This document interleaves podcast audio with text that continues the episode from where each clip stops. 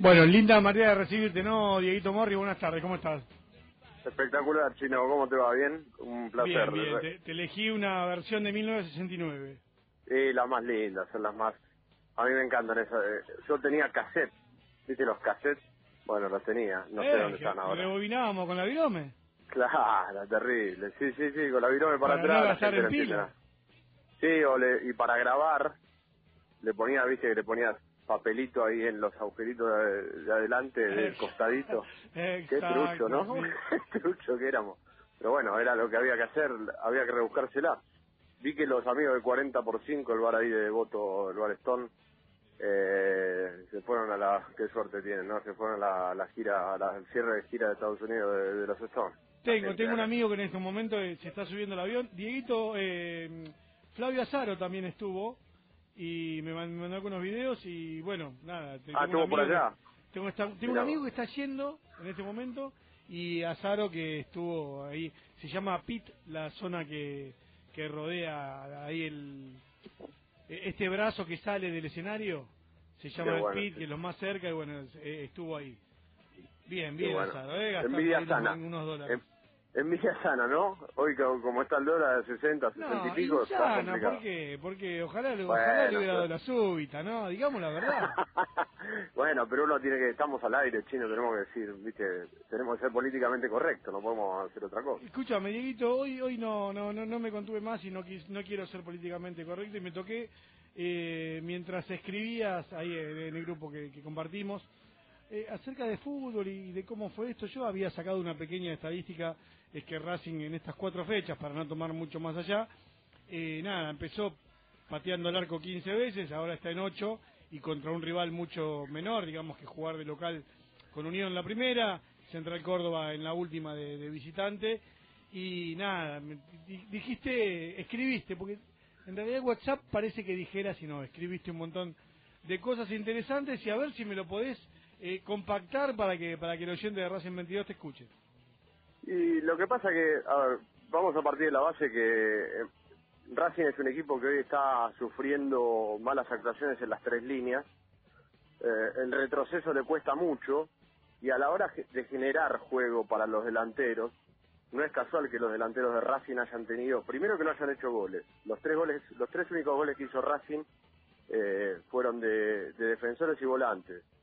Eh, ni Lisandro López tiene chance de gol. El otro día tuvo la primera frente a Central Córdoba en una jugada casi, te diría, individual, entrando por la derecha eh, y hacia el medio. Cristaldo ha tenido un remate cruzado eh, en el partido frente a Unión y después Itanich un par de situaciones, una en Copa Argentina y otra eh, también en el partido frente a Unión. Digo, la realidad es que al equipo le cuesta mucho generar juego porque los volantes perdieron ese ese timing que tenían, ese y vuelta, e- esa intención para jugar, para ser ofensivos y a la vez para, para retroceder cuando el equipo lo necesita. Entonces por eso Racing sufre atrás, está huérfano en la generación en el medio y los delanteros lo sufren. No es casual esto, Chino. Me parece que hay que darse cuenta que, que Racing es un equipo, era un equipo que tenía intensidad, presión, agresivo, largaba los laterales con criterio, más allá de la terminación de los, de los laterales en, cada una de las jugadas, los laterales eran opción de ataque permanentemente. Y Racing estaba bastante bien compensado porque era un equipo que no le generaban tantas situaciones. Por contrapartida, muchos dirán, no, Racing de mano a mano está perdiendo hoy. Sí, pero porque la confianza es todo en el fútbol y creo que los jugadores la han perdido. Eh, Marcelo Díaz comete errores que antes no cometía porque lo presionan y no tiene alternativas en el medio, jugadores que se muevan para poder recibir. Es culpa de él y es culpa de los compañeros. O sea, no es, no es un tema solamente de un jugador. Por eso a mí cuando se la agarran con Pichud, con Marcelo Díaz, con algunos jugadores puntualmente, hay que agarrárselas con todo el equipo en sí. Tal vez Solari, tal vez Domínguez, y, y cuando estaba Sigali, eran los pocos que se destacaban en un equipo que realmente lo está haciendo mal. Y, y para poder modificar esto, yo creo que Racing, para volver a las fuentes, debe empezar a, a tomar atajos. Eh, cosas en las que no está acostumbrado. Yo digo, Exacto, hoy- en hoy- tomar atajos, eh, ¿hay un hay una convicción del técnico en no hacerlo o hay un capricho o una falta de, de- de, digamos, de, de variantes para lograr tomar atajos, ¿no? Porque mm, no no es fácil tomar un atajo, digamos, eh, No, en pero- este caso. No, pero a ver, si vos estás acostumbrado a ir siempre por el mismo lugar, obviamente que eso lo tenés ya, eh, está en vos y, realmente incluso hasta lo sabés de memoria, pero cuando te cambian el camino, porque te empiezan a, cortar la ruta y tenés que buscar volver al mismo lugar, Racing debe buscar atajos porque hoy está urgido. Por eso digo atajos. Está urgido. Racing tiene que ganar un partido. El técnico el otro día en la declaración que hizo después de- del empate Chino no es eh, una declaración que uno lo tenga que tomar livianamente, porque él mismo se puso plazo sin decir exactamente cuánto tiempo es lo que le falta si Racing no consigue un resultado positivo. Entonces Racing tiene que ganar la Godoy Cruz, pero me parece que con este sistema, por más que la intención de Racing sea salir a atacar como loco, a comérselo, que tuve algunos cruces interesantes en discusiones futboleras con algunos eh, amigos de Twitter, por- porque yo dije, Racing tiene que jugar con tres en el fondo. Primero tenés que protegerse atrás, porque Racing queda muy abierto. Entonces, Domínguez no puede salir de, de este equipo. Dije, Domínguez, Sigali y Donati, los laterales bien abiertos. ¿Qué pasó? ¿Qué pasó? Los laterales bien abiertos. Llámala, llámala de nuevo, Víctor, si, si es que se corta, no sé. Ahí está, ahí, ahí. Llegamos justo a la parte de los laterales bien, bien abiertos mientras, eh, mientras eh, nos comunicamos de nuevo con, con Dieguito Morris, que yo te invito, si, si, si, no, si tenés Twitter, ya hoy por hoy, vamos, tenés que tener Twitter, si, si, si te querés informar, y ahí seguilo en arroba Morris Diego. Sí, estaban bien abiertos los laterales y, y te, te fuiste a tomar agua y volviste. No, está bien. Es la comunicación hermosa que hay en la Argentina. Digo, los laterales bien abiertos, como opción de ataque, se cierran Barbona y Montoya, que es lo que yo creo que tiene que jugar hoy por hoy sin estar Sarachi y Solari.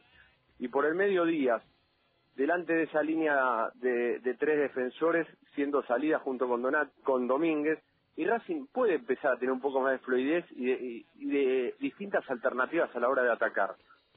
Porque lo, es cierto que muchos me dicen, no, pero los laterales de Racing no están bien. Bueno, pero porque están obligados a salir y vuelta en esa línea de cuatro que hoy hace agua por todos lados, deja mucho muchos espacios por el medio. Hoy me metes un pase filtrado a Racing por el medio y es mano a mano con el arquero. O sea, lo- los centrales no están haciendo un buen partido y, y más allá de que ahora jueguen Donati y Sigali, que es la dupla central original y era la que venían haciéndolo bien. Sigali y Donati eh, están dentro de lo que es un equipo que hoy no se encuentra.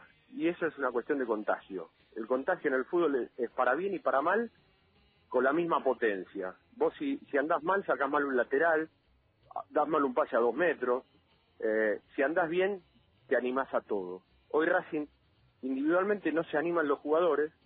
Lisandro, vos fíjate que Lisandro sale, protesta, hace todo lo que tiene que hacer, gesticula de una manera para que los compañeros se despierten. Es como que siempre nota que los compañeros están en otra, Orbán estaba en otra, eh, le ganan las espaldas, Amena también, eh, Domínguez estaba como bombero el otro día tapando los agujeros, pero también Domínguez queda expuesto y también va a cometer un error porque Yo- vos sabés que capaz que le exijo mucho al capitán, pero lo noto a veces que mm, deambula por sectores del, del, del campo que lo que hace es más confundir claro, que, que ayudar. ¿A qué voy? Si yo soy Soto, soy tres y te tengo al lado, digo, bueno, debo estar jugando para el orto para que venga Licha a, a cubrir mi posición.